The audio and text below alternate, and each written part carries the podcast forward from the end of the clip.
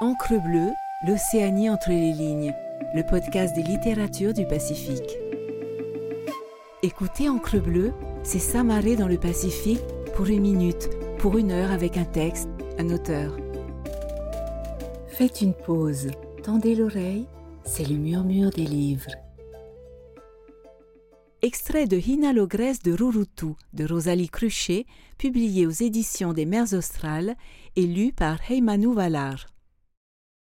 Hina, l'ogresse de Rurutu. Sur l'île de Rurutu, l'inquiétude des parents n'est cessée de grandir. Depuis des jours et des jours, des enfants de l'île disparaissaient mystérieusement. Malgré les recherches, ils restaient désespérément introuvables. Tumoe, Te nous manquons de bois pour cuire le repas de ce soir. Les deux frères se lèvent. La maman leur dit Mes enfants, écoutez-moi attentivement. Restez bien sur le sentier principal et ne le quittez sous aucun prétexte. La montagne est dangereuse. Revenez-moi vite. Ayant ramassé assez de bois sur le mont Manureva, les deux enfants redescendirent vers le village. Malheureusement, le rythme endiablé d'un tambour les attira jusqu'à l'entrée d'une grotte. Une vieille femme bondit soudainement hors de la grotte et se jeta sur eux. Un fantôme, un fantôme s'écria Teararoa affolé. Ha ha Je suis Hina, Hina, l'ogresse de Rurutu. Et je vais vous manger Teararoa courut aussi vite qu'il put.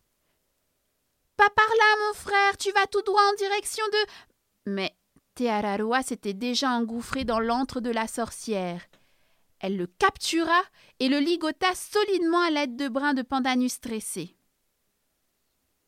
Caché derrière des fougères, Tumoe regarda son frère, apeuré, prisonnier au milieu des ossements humains, reste des anciens repas de Hina.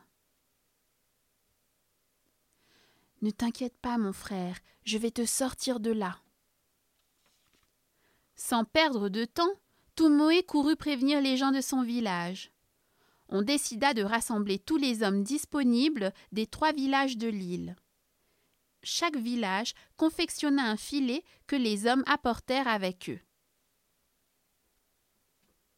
Dépêchez-vous C'est ici que Hina la sorcière habite. Elle a emprisonné mon frère. Il faut le sauver. Les guerriers tendirent les trois filets les uns sur les autres, bloquant l'entrée de la grotte. Un homme se plaça devant les filets en guise d'appât. L'odeur de la chair humaine embauma rapidement l'intérieur de la grotte et attira Hina. Elle s'emmêla dans les filets. Elle réussit à rompre les deux premiers filets, le troisième, plus solide, résista et l'emprisonna définitivement. Merci d'avoir écouté cet épisode.